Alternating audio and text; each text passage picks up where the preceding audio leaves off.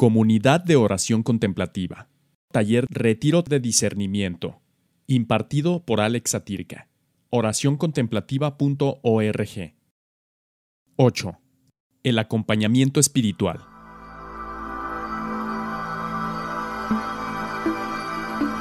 Bienvenidas, bienvenidos, hermanas, hermanos, a esta nuestra última, octava y última charla sobre el discernimiento.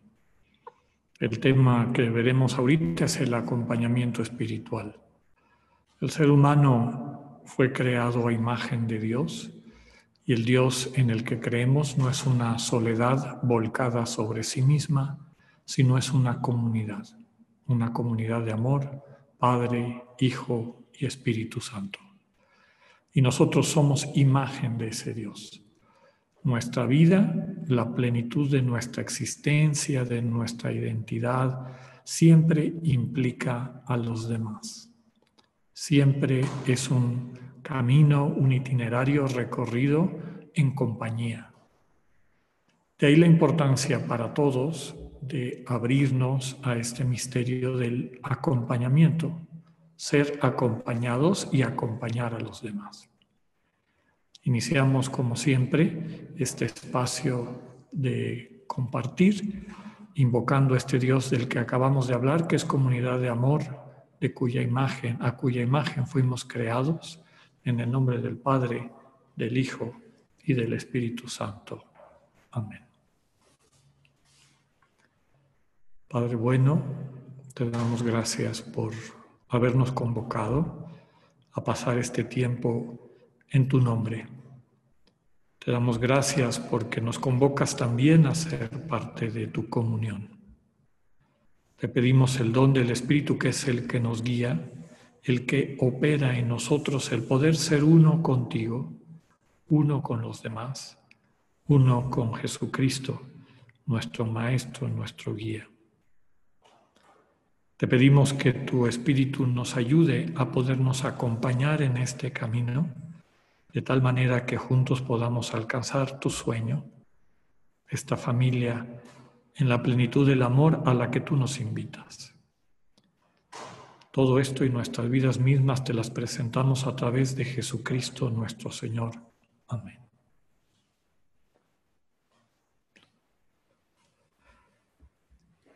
Les comentaba que la temática de esta última charla tiene que ver con este camino compartido el camino que implica siempre un acompañamiento. Voy a compartir con ustedes algunas diapositivas que nos ayudan a profundizar en esto.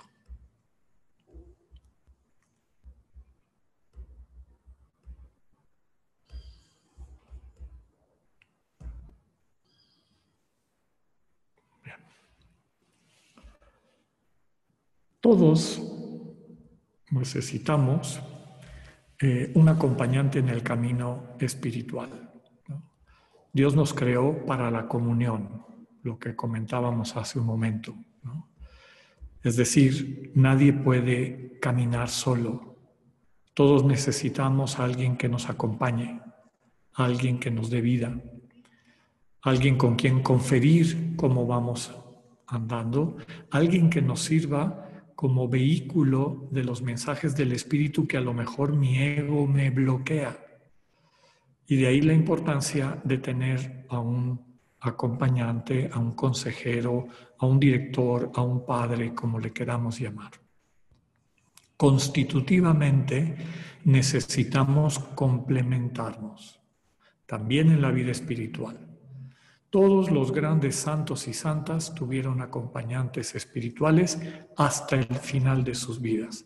De hecho, casi podríamos decir que eso fue lo que les permitió llegar a la santidad, que transcurrieron sus vidas en transparencia de comunicación, comunicando con estas personas lo que percibían que el Señor les iba pidiendo. San Ignacio no fue la excepción. Él tuvo un acompañante espiritual hasta su muerte. Uno de los dichos de este gran sistematizador de la espiritualidad de los padres y madres del desierto, Evagrio Póntico, solía decir, quien cree que se está dirigiendo a sí mismo, en realidad está siendo dirigido por un demonio. Es decir, el que cree que puede llevar su vida sin problema solamente dándole vueltas a sus rollos mentales, probablemente se va a equivocar. Va a cometer errores que lo van a sacar del camino. Para empezar, digamos que hay toda una nomenclatura, distintas maneras de describir el acompañamiento espiritual que a su vez reflejan distintas maneras de entender este servicio o este ministerio que nos prestan y que podemos prestar a los demás. Por ejemplo, se puede hablar del padre o madre espiritual que a su vez tiene hijos o hijas espirituales. Es decir, eh, siguiendo la tradición y la sensibilidad, la manera como lo expresa nuestra tradición cristiana, son hombres y mujeres que reciben una verdadera vocación y don de Dios de dar a luz, es decir, de llevar a la gente a un nuevo nacimiento, al nacimiento a la vida en Cristo. Desde luego que existen padres y madres espirituales que acompañan a sus hijos e hijas a encontrarse con el Señor y la vida nueva que solamente el Señor nos puede dar. También está la nomenclatura del director espiritual que tiene dirigidos, dirigidas espirituales. Era la que se utilizaba más en la época de nuestros mayores, ¿no? Nuestros padres o a lo mejor nuestros abuelos, abuelas, tenían director espiritual. Eh, tiene esta visión más de alguien que me da instrucciones, que. A veces hacen falta, ¿no? Pero digamos que actualmente nos inclinamos más a entender que el que acompaña, más que dirigir, es facilitar a que el Señor, que es el único director, sea el que lleve el camino. Entonces, poco a poco hemos optado por otra nomenclatura que transmite esto con mayor claridad. Y por eso hablamos de acompañantes espirituales y acompañados, acompañadas espirituales. En otros grupos y eh, en distintas tradiciones eh, de la iglesia hay comunidades que hablan de consejeros espirituales y aconsejados espirituales. Eh, como esto se, se confunde un poco también con otro tipo de trabajo, el de coaching o el del acompañamiento psicológico, etc.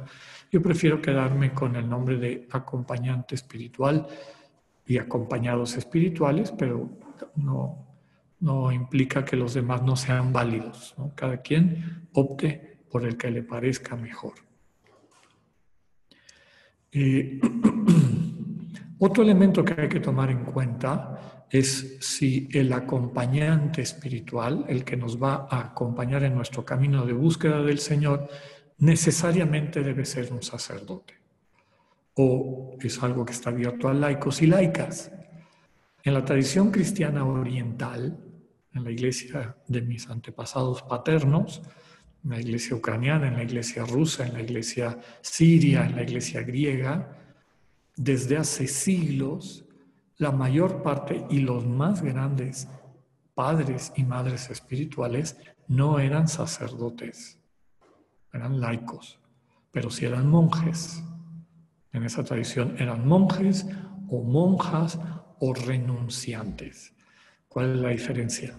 Renunciantes eran personas que habían vivido su vida, muchos se habían casado, habían crecido a sus hijos y cuando llegaron a una cierta edad repartieron sus cosas y se fueron a vivir buscando a Dios. Son los famosos eh, locos por Dios, muy propios de la tradición ortodoxa oriental, hombres y mujeres, que sentían este llamado, ya cumplí con mi familia, ya cumplí con esto, ahora el Señor me invita a otra vida. Y esos eran grandes maestros espirituales, precisamente por su docilidad a Dios. En nuestra tradición católica latina o católica romana, eh, el ministerio, como muchas otras cosas, se fueron concentrando en el sacerdote. Una especie de centralismo de, dones que la realidad nos muestra que no es así. El Espíritu Santo reparte esos dones a mucha gente y no todos los que por oficio, es decir, por ser ordenados, acceden a este ministerio ordenado del sacerdocio, tienen el don del acompañamiento. Y yo creo que todos lo hemos visto. Entonces, la práctica nos muestra que este es un carisma del Espíritu que puede presentarse, desde luego, en ordenados, pero también en no ordenados, en laicos, en hombres y mujeres, en consagrados y consagradas, en, hombres y mujeres de familia, etc. Aquí la clave el Evangelio nos la da. Por los frutos se les conoce. Es decir, por los frutos que dan en su servicio de acompañamiento, en el sentido de quitar los estorbos para que el acompañado o la acompañada pueda acceder al encuentro con Dios y establecer una relación sana con Dios. Ese es su servicio. El acompañante o el, y la acompañante no es un intermediario. El intermediario es quien se pone entre una persona y la otra. Entonces yo estoy en medio, intermedio. ¿Qué le quieres decir? Ah, entonces me volteo y le digo, luego regreso. Ah, pues te manda a decir que Cristo no dejó intermediarios, dejó mediadores. ¿Qué es un mediador? El que facilita el encuentro de dos. Y cuando se encuentran esos dos, se hace un lado. Entonces, el papel del acompañante cristiano es de mediador, no de intermediario. Y como les vuelvo a decir, pueden ser consagrados, consagradas, ordenados, no ordenados, hombres, mujeres. Es un don que el Espíritu reparte por toda su iglesia. Un buen acompañante espiritual, una buena acompañante espiritual nos ayuda sobre todo a morirnos al ego, a morirnos a eso que nos quita la vida, es un parásito, decían los padres del desierto. El ego no es lo mismo que tú mismo. Porque muchas veces escuchamos aquella frase, la mayor batalla es vencerte a ti mismo. Vencerte a ti mismo implica vencer a este ego, a esta imagen falsa de ti. Hay toda una charla en el taller de mistagogía donde se habla del pecado ¿Y en qué consiste este ego? Este ego no es la identidad que Dios me regaló. Es una identidad falsa que mi entorno, mis fragilidades, mis heridas, etcétera, ha ido creando. se trata de que yo deje de estar alimentando con mi vida esto que me está matando y empezar a alimentar mi imagen divina. Esa es mi identidad la manera como Cristo ha, querido vivir en mí y me invita a vivir en mi relación con los demás.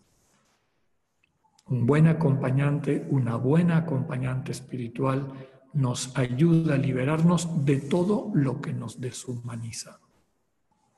Él, la acompañante, nos da pistas para privar al parásito que es el ego de todo lo que lo mantiene vivo para que el buen acompañante espiritual pueda prestar su servicio de acompañamiento, tiene que comprometer, eh, mm, bueno, yo me tengo que comprometer en lo que esa relación implica. Debo ser con mi acompañante, aquella persona que me va a ayudar, me va a acompañar, con él debo ser, debo tener confianza, debo ser transparente, manifestarle mis pensamientos, y debo obedecer. No una obediencia ciega, pero tomar muy en cuenta sus recomendaciones, sobre todo porque esas recomendaciones en ocasiones le van a pegar a mi ego. Y entonces voy a estar luchando internamente entre lo que me recomienda quien quiere mi bien, el acompañante, y el ego que me quiere mantener esclavizado. Entonces, confianza, transparencia. Eh, y esta docilidad acogida, confiada de las recomendaciones que nos transmiten. Una cosa es importante, no es tanto el acompañante el que hace al acompañado, sino el acompañado quien hace al acompañante.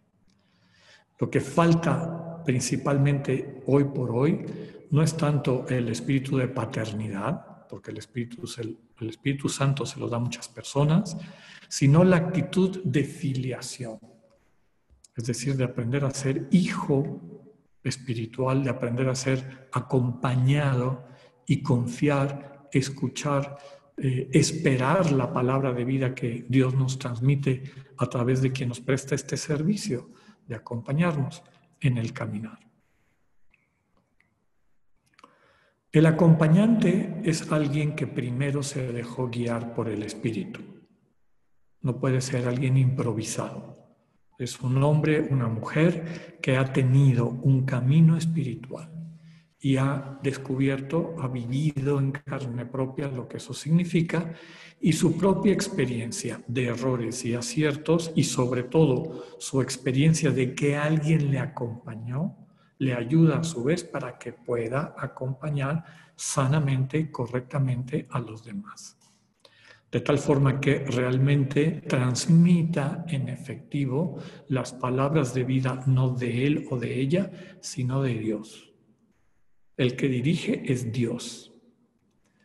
El acompañante espiritual no es un amo, ni un juez, ni un capataz. Es un servidor una servidora. Sigue al acompañado humildemente como siervo para hacerle de ayuda, siguiendo el ejemplo del Señor.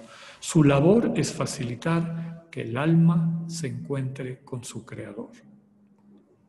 El servicio que presta el acompañante espiritual implica que escuche y por eso cuando estamos frente a alguien a quien acompañamos, el acompañante se olvida de su historia y, focaliza en lo que la persona le está transmitiendo, desde esa nada del corazón del pobre, en la esperanza de que la respuesta no va a venir de su sabiduría, de su historia, de su etcétera, sino de su docilidad a las palabras de vida que Dios vaya poniendo en su corazón, en su conciencia.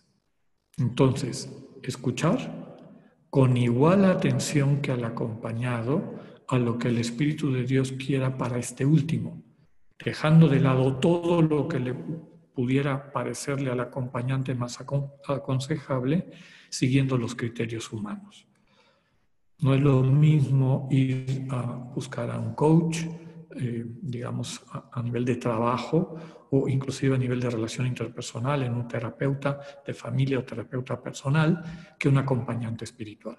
El acompañante espiritual es alguien que en diálogo interno con Dios transmite estas palabras de vida del Espíritu a quien acompaña. El acompañado debe recibir del acompañante una palabra de vida, una palabra de vida que viene de Dios y no consejos de sabiduría puramente humana. Entonces, no se trata de que yo, mientras estoy oyendo a la persona que acompaño, vaya a mis archivos de qué leí, qué sé, de dónde viene.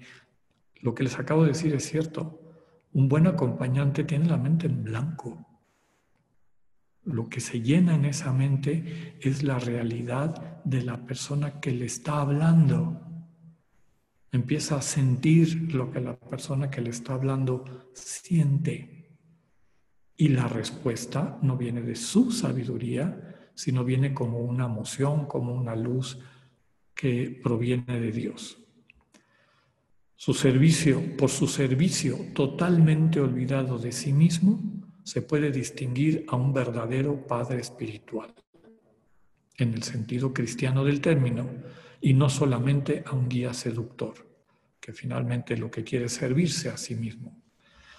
Amar de esa manera es la alegría y consolación principal de quien tiene esta vocación.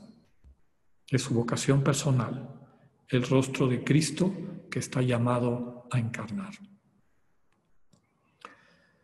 ¿Qué características tiene un buen acompañante? Debe ser una persona con una profunda experiencia de Dios en todos los sentidos, por haberla vivido personalmente y también por haber pasado por sus diversas etapas y dificultades. O sea, no es alguien que vivió en Disneylandia y sigue en Disneylandia. Es decir, sabe de la fragilidad humana, la ha vivido, la ha sufrido y el Señor desde su amor que redime, le ha capacitado para salir adelante y le ha capacitado para ayudar a otros a salir adelante, a crecer y madurar espiritualmente. Ya decíamos, debe ser una persona que ha sido acompañada espiritualmente y sabe la importancia de este ministerio eclesial porque lo ha vivido habiendo tenido un buen acompañante, ha sido modelada, modelado en el acompañamiento para poderlo realizar. Es una persona con una vida de oración constante y fuerte. Es de esa vida de oración de la que sacará las palabras de vida que compartirá con sus acompañados y acompañadas. Un buen acompañante no, no, no lo crea una gran sabiduría o erudición, sino una vida de oración sana, una vida de oración madura, un diálogo permanente con el Señor. Debe tener el talento natural de la escucha. Se le debe dar el escuchar con atención eh, en todos los sentidos. La atención en el sentido de estar fijo y focalizado en la persona y la atención en el sentido de buena educación, de saber recibir con cariño, con ternura, con real atención a las personas que vienen. Debe también tener el, don del espíritu del consuelo, saber consolar, acompañar, reanimar, animar a los demás. También son muy útiles los dones del espíritu de sabiduría, es decir, la capacidad de utilizar los elementos de la Sagrada Escritura, de la revelación de Dios, para iluminar los concretos de la vida de los demás. Y esto no es porque tenga buena memoria o se acuerde de la Biblia. Son personas, los que quienes tienen este don, en ese momento les vienen pasajes, consejos, elementos propios de la doctrina cristiana que ayudan a quienes están acompañando a ubicarse sanamente y a resolver sus problemas. También el don del conocimiento.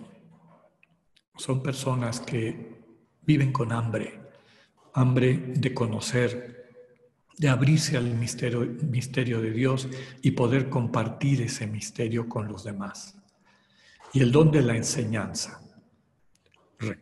Subrayo que estas no son cosas que yo me fabrico, son dones del Espíritu.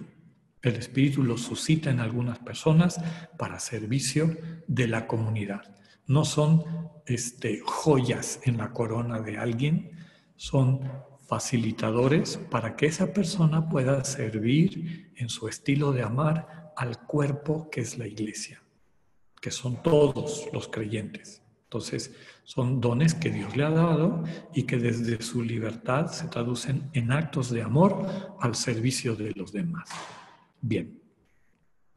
Es importante también, hoy por hoy, por hoy somos más conscientes de eso, de que tenga conocimientos fundamentales de las ciencias de la conducta, psicología, psiquiatría, neurociencia, etcétera sobre todo en lo que respecta a patologías comunes, es decir, a enfermedades, a distorsiones, a disfunciones que se pueden presentar en las personas y que tienen un origen más fisiológico o psicológico que espiritual, porque su servicio no es de terapeuta psicológico, su servicio no es de terapeuta, psiquiátrico, entonces debe de entender, esto no me toca a mí.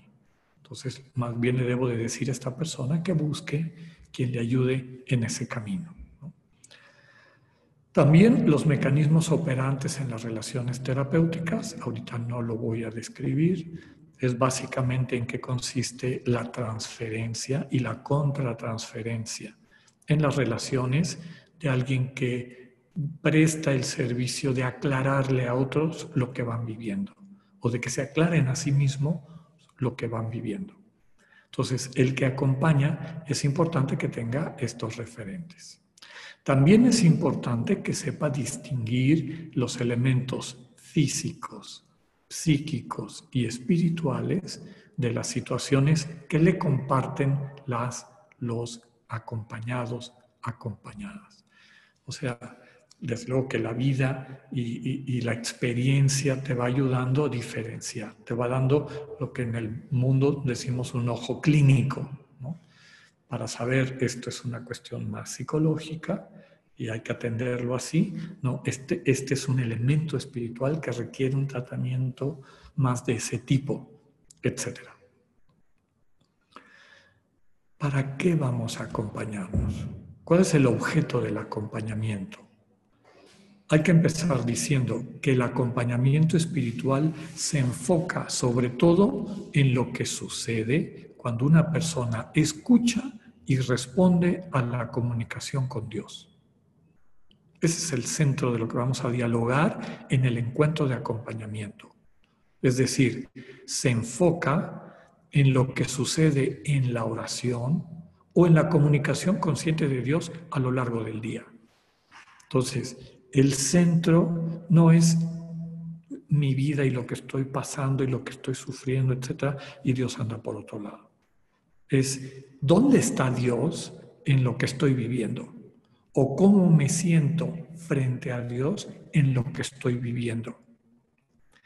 Y eso implica que en ocasiones tenemos que ayudar a la persona a verbalizar, bueno, primero a focalizar, que no venga con abstracciones o, que no venga con eh, elementos meramente, este, pues no sé cómo llamarle, funcionales o pragmáticos de su cotidianidad, sino que parte de nuestro compartir sea esta relación con Dios.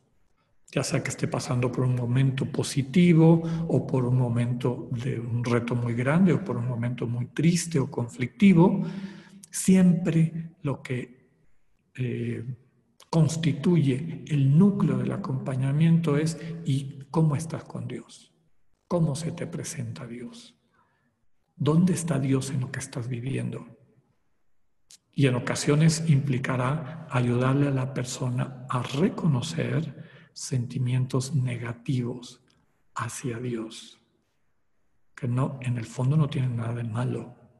Es una realidad que nos pasa a todos nosotros. Al contrario, el problema, mucha gente se queda hueca o se queda sin qué decirle a Dios porque tiene, reprime esos sentimientos. Por ponerles un ejemplo, si viene alguien que ha tenido una pérdida grande o que ha sido objeto de una violencia irracional o lo que sea, eh, muchas veces cuesta trabajo que le digan a Dios que están enojados o que están decepcionados o cosas peores que no voy a decir aquí y con un lenguaje que tampoco debe de quedar grabado en estas charlas. Pero un buen acompañante espiritual les diría, díselo a Dios. Ponte frente a Dios y dile tu rabia, dile tu decepción, deja que salga completamente. Pero sabes, no se trata solamente de que lo saques. Después de que digas lo que traes, tienes que callarte y hacer silencio y esperar a que Dios te responda, porque Dios siempre tiene una palabra de vida. Entonces, muchas veces el acompañante trata de ayudar a la persona a que entre en contacto, primero, con su relación, su relación con Dios y que Dios es parte de su vida. Y que Dios es parte especialmente de las cosas más difíciles de la vida. A veces las más terribles, a veces las más vergonzosas, etcétera, etcétera, etcétera. Y una vez que Dios entra en esas partes que la persona ha tenido dificultad de verlas de la mano de Dios, entonces, ¿cómo te sientes? ¿Tienes coraje con Dios? Díselo. ¿Tienes miedo? Eh, ¿Estás decepcionado? Díselo. Y después, guarda silencio.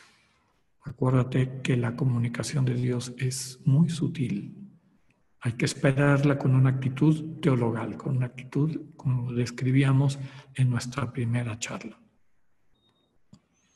El acompañamiento, por lo tanto, implica este bajar a los concretos, pero siempre en la relación del creyente con Dios y los sentimientos que están presentes en esa relación del creyente con Dios. El intercambio acompañado, acompañada, acompañante debe basarse en situaciones reales.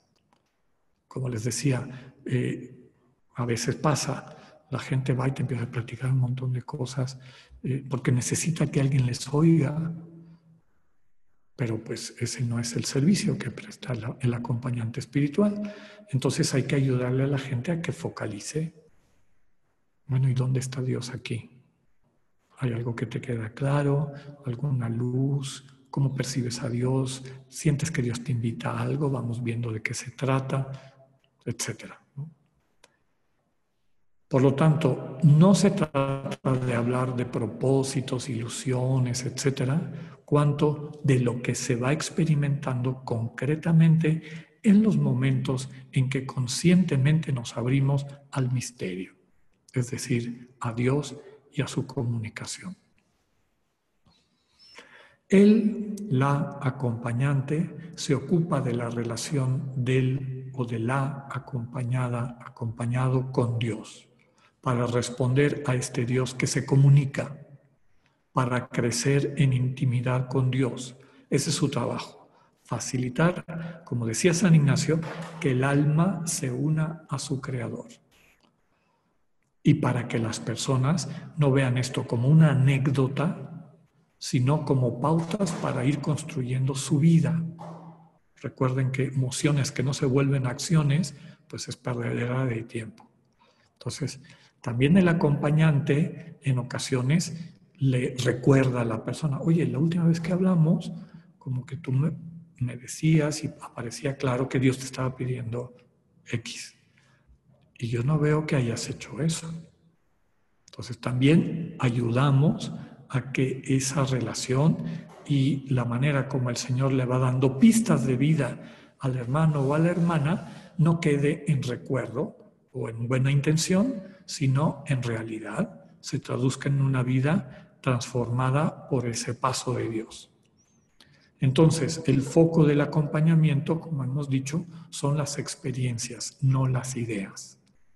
Específicamente, la dimensión religiosa de la experiencia. Recordando que religión es religar, volver a unir la dimensión de cualquier experiencia que implica el encuentro con la presencia de otro, del misterio al que llamamos Dios. Recordemos lo que ya habíamos dicho al principio de nuestro taller. Esta dimensión religiosa está en todos los momentos de nuestra vida. Dios no trabaja en horario, no, no cierra la puerta cuando se va a almorzar o cuando va a descansar permanentemente está con nosotros, permanentemente se está comunicando. El problema es que nosotros tampoco podemos estar eh, totalmente ajenos a la realidad de nuestro entorno y a las demandas que nuestro entorno nos proyecta. Y por eso los momentos en que podemos acallar los ruidos y focalizar en esa voz que encontramos en el corazón son especialmente importantes para darle sentido a nuestra vida cristiana. Es decir, los momentos de la oración como práctica consciente de la actitud teologal.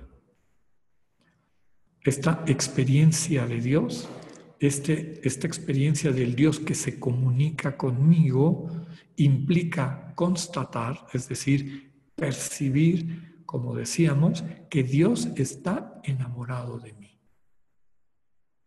se preocupa de todo en mi vida, me quiere dar vida, sabe, mejor que yo, que me da vida. Y o me lo proporciona en la medida que puede, porque como decíamos, hay elementos que nos toca a nosotros desarrollar para madurar y poder ser parte de la comunión a la que Dios nos invita, y hay otras cosas que el Señor nos va regalando, nos va proporcionando conforme las vamos necesitando. Dios está enamorado de ti. Uno de los dones del verdadero enamoramiento, del enamoramiento divino, del amor de agape, y a mí me gusta utilizarlo como tema en las homilías de los matrimonios, es que quien está verdaderamente enamorado ve características positivas en la persona amada que nadie más ha visto. En el caso de los novios, a veces ni los papás. Actitudes, posibilidades de, este amor divino, de este amor que da vida. Eh, y que nadie más que quien tiene ese don y se ha enamorado de la persona amada descubre. Y un buen enamorado se preocupa y se ocupa porque esas características florezcan en la persona que ama. Y eso es lo que Dios hace contigo y conmigo.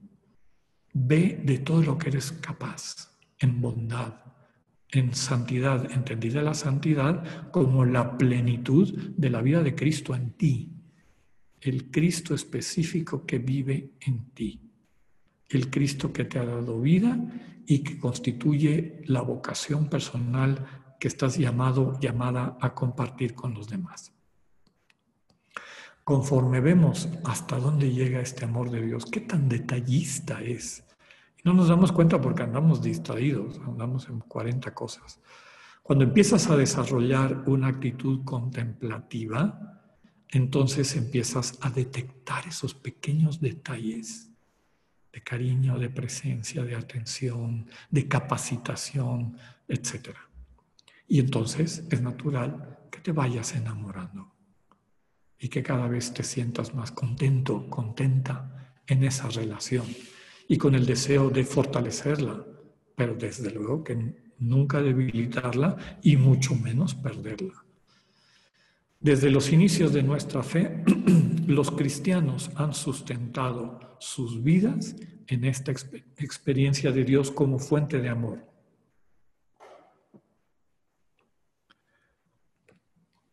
Y en la relación consciente, en esta relación de comunión, común, unión, que se desarrolla al prestar atención al amor permanente de Dios. Al inicio de una relación de acompañamiento espiritual, los encuentros del acompañante y acompañado pueden ser más frecuentes, como para empezar y agarrar vuelo.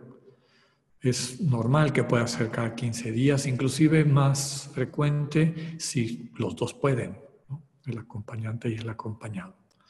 Una vez que se toma un cierto nivel, un cierto camino, entonces se pueden ir espaciando. Los primeros años del itinerario espiritual, el acompañamiento suele ser cada 30 días, cada mes.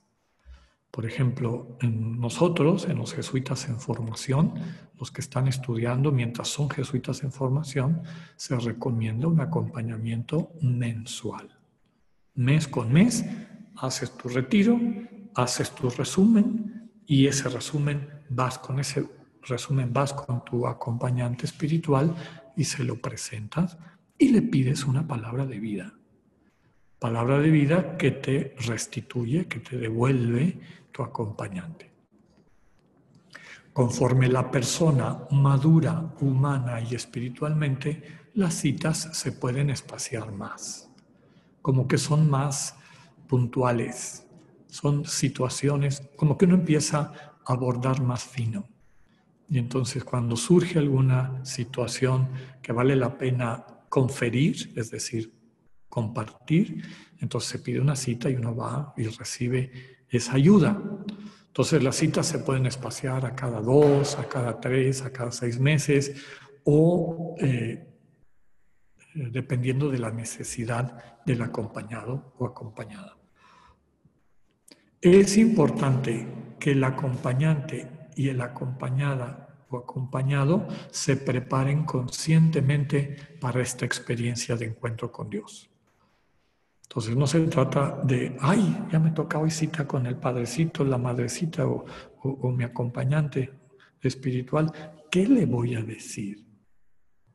Y me consta que hay personas que llegan a la cita y ahí mientras están esperando están pensando, ¿qué le voy a decir? Así no funciona. O sea, tiene que haber una responsabilidad mutua. Yo me preparo haciendo mi examen diario, examen de conciencia, examen de oración, me preparo con mi retiro mensual, con cosechar el discernimiento eh, que recojo de mi diario espiritual y eso es lo que ya llevo si así es el acuerdo, se lo puedo mandar antes al acompañante espiritual para que lo lea y lo ore. Depende, depende del estilo de cada quien, pero sí es importante este compromiso mutuo. El al acompañado o a la acompañada, ya les decía, le ayuda a preparar la entrevista dentro de su retiro mensual y llevar o mandar con antelación ese resumen. Tareas. Si alguien quiere empezar un camino espiritual, yo lo que recomiendo es esto. Lo que les estoy transmitiendo es lo que yo suelo pedirle a alguien que va a empezar un camino espiritual, un acompañamiento espiritual. Antes que nada, quiero ver tu horario. Quiero ver cómo usas tu tiempo. Y ese horario de 7 por 24 siete días de la semana, 24 horas. ¿Cuánto tiempo le dedicas a Dios? ¿Cuánto tiempo le dedicas a tu descanso? ¿Cuánto, ¿Cuánto tiempo le dedicas a tu recreación? ¿Cuánto tiempo le dedicas a tus relaciones humanas, familiares, comunitarias? ¿Cuánto tiempo le dedicas a tu trabajo, a tu formación? Quiero enterarme cómo va tu vida concretamente. ¿En qué te gastas tu tiempo? porque finalmente eso refleja qué es para ti importante hoy. No quiere decir que realmente sea lo importante, pero me quiero enterar qué es lo importante para ti hoy. Y eso lo voy a ver al leer tu horario. Entonces, llevar este horario completo ayuda a que nos conozcan bien quienes nos van a acompañar. Segundo, yo sugiero pedirle a la gente que elabore una narrativa, una historia de su vida, que ya habíamos mencionado en una de las charlas anteriores. Entonces, date ese gusto en un retiro o si quieres todos los días, dedícale media hora o media hora por semana. Siéntate a empezar a escribir la narrativa de tu vida dónde naciste, quiénes fueron tus padres, en qué ambiente naciste, etc. Ahí va siguiendo el devenir de tu vida, de tal manera que sientas que ese texto te presenta lo más completo posible, para que no se vaya mucho tiempo en que ahí me ponga yo a pensar, ¿y qué le cuento a este hermano o esta hermana? y vamos como brincando de una cosa a otra y no terminamos de decir en ocasiones lo verdaderamente importante de nuestra vida. Entonces, recomendación, haz tu historia, haz tu, tu, narrativa de vida y se la entregas a quien te va a acompañar cuando se vean por primera vez. Sobre ese trabajo de la narrativa de vida, también destacar las diez principales experiencias fundantes. Uno de los temas de nuestro taller de mistagogía. Es decir, subrayar, ponerlo con, marcador amarillo, no sé, como tú quieras, en esa narrativa que encuentres, pon los diez momentos en los que has sentido con mayor fuerza la presencia de Dios en tu vida. Porque esos son momentos preciosos para entender quién eres y qué es lo que Dios quiere de ti, a qué te está invitando el Señor. Entonces, hacer tu elenco y compartirlo, tu lista de 10 experiencias fundantes. El trabajo de acompañamiento tendrá mucho que ver con este material. Poco a poco le puedes ir agregando experiencias conforme la memoria te las traiga. Y también puedes trabajar experiencias fundantes actuales. ¿Qué te está pasando ahorita? ¿Dónde está Dios en tu cotidianidad? Pero sí le sirve a quien te acompaña tener esta perspectiva de tu vida. si el acompañamiento es vocacional, de todo tipo, no solamente vocacional en cuanto a vida consagrada, si lo que estamos tratando de buscar es la vocación personal de la persona, también hay que recuperar las experiencias fundantes de ese llamado. ¿Dónde nació? ¿Cómo nació? ¿Cuándo surgió? ¿Cómo evolucionó? Destacar puntos altos y bajos de la experiencia, si hubo crisis, si hubo confirmaciones, etc. Ya les he comentado en varias ocasiones que estos materiales vale la pena pedirlos por escrito. Conviene mantener el que acompaña un dossier de acompañamiento para preparar los encuentros y darles continuidad. Hay gente que no lo necesita, la gran mayoría sí. Es importante captar si él o la acompañado o acompañada realmente tiene una relación afectiva, encarnada con el Señor y si está en contacto con sus sentimientos. Yo suelo decir, me habrán escuchado en algunas de las Eucaristías, que una de nuestras actitudes infantiles en nuestra relación con Dios y vida espiritual es querer, creer que Dios es un padrino poderoso. Porque el padrino poderoso me transmite seguridad si soy inseguro. Entonces, como eran las haciendas antiguamente, el dueño de la hacienda tenía poder. Entonces, todas las familias pobres, ay, no quiere ser el padrino de mi hijo. Ay, el padrino del hijo de las familias pobres. Entonces los domingos, todos los ahijados del, del, padrino, del hacendado, iban ahí, le besaban la mano y les daba su domingo. Si tenían algún problema, padrino, esta persona me está maltratando. ¿Cómo que te está maltratando? Ahorita le voy a dar su castigo. Padrino, esta persona me cae muy bien, a veces usted le ayuda. ¿Cómo no? Lo voy a ayudar. Y nosotros creemos que Dios es así. El problema de esta visión, entre muchos, es que no queremos ofender al Padrino Poderoso. ¿Cómo le voy a decir que estoy enojado? ¿Cómo le voy a decir que me decepciona que no haya hecho esto que yo veía que era real e importante? ¿Cómo le voy a decir que estoy triste porque no me curó esta persona que yo veía que necesitaba vivir o lo que fuera? O que no le consiguió el trabajo a fulano o que permite que siga este canalla haciendo las barbaridades que está haciendo y no lo castiga, no lo fulmina, no lo pone en su lugar. El problema es que cuando por no ofender a tu padrino poderoso te quedas calladito, llega el día en que ya no tienes nada que decirle, que decirle a Dios. La relación con Dios debe de partir de la realidad. ¿Dónde estás? ¿Cómo estás? y contárselo. Es tu padre. Entonces, y además es un padre abba, papito, un padre pródigo, como nos lo muestra la parábola del Evangelio de Lucas. Entonces, es parte de la vida espiritual que le digas si estás enojado y expreses tu enojo, pero recuerda que te ama. Entonces, cuando termines de sacar todo lo que traes, guarda silencio hasta que vaya apareciendo en tu conciencia, en tu corazón, la palabra que Dios te va a transmitir. En ocasiones lo que te va a transmitir es, ¿lloraste mucho con esa pérdida? Yo también lloré. Estaba a tu lado llorando. Y ahí descubrimos que las lágrimas de Dios sanan. Las lágrimas de Dios salvan, nos transforman porque la vida eterna, el lugar donde Dios habita, es el amor, no el poder al estilo del mundo. Entonces, de ahí la importancia de tener una relación afectiva encarnada con Dios. No protocolar. ¿Cómo? ¿Cómo le voy a decir eso a Dios? No, no, no, no, no. Eso es, eso es perder el tiempo. Una relación afectiva encarnada con Dios.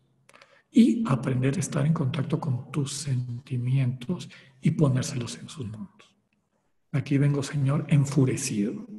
Aquí vengo, Señor, tristísimo. Aquí vengo, Señor, entusiasmadísimo, con una gran ilusión.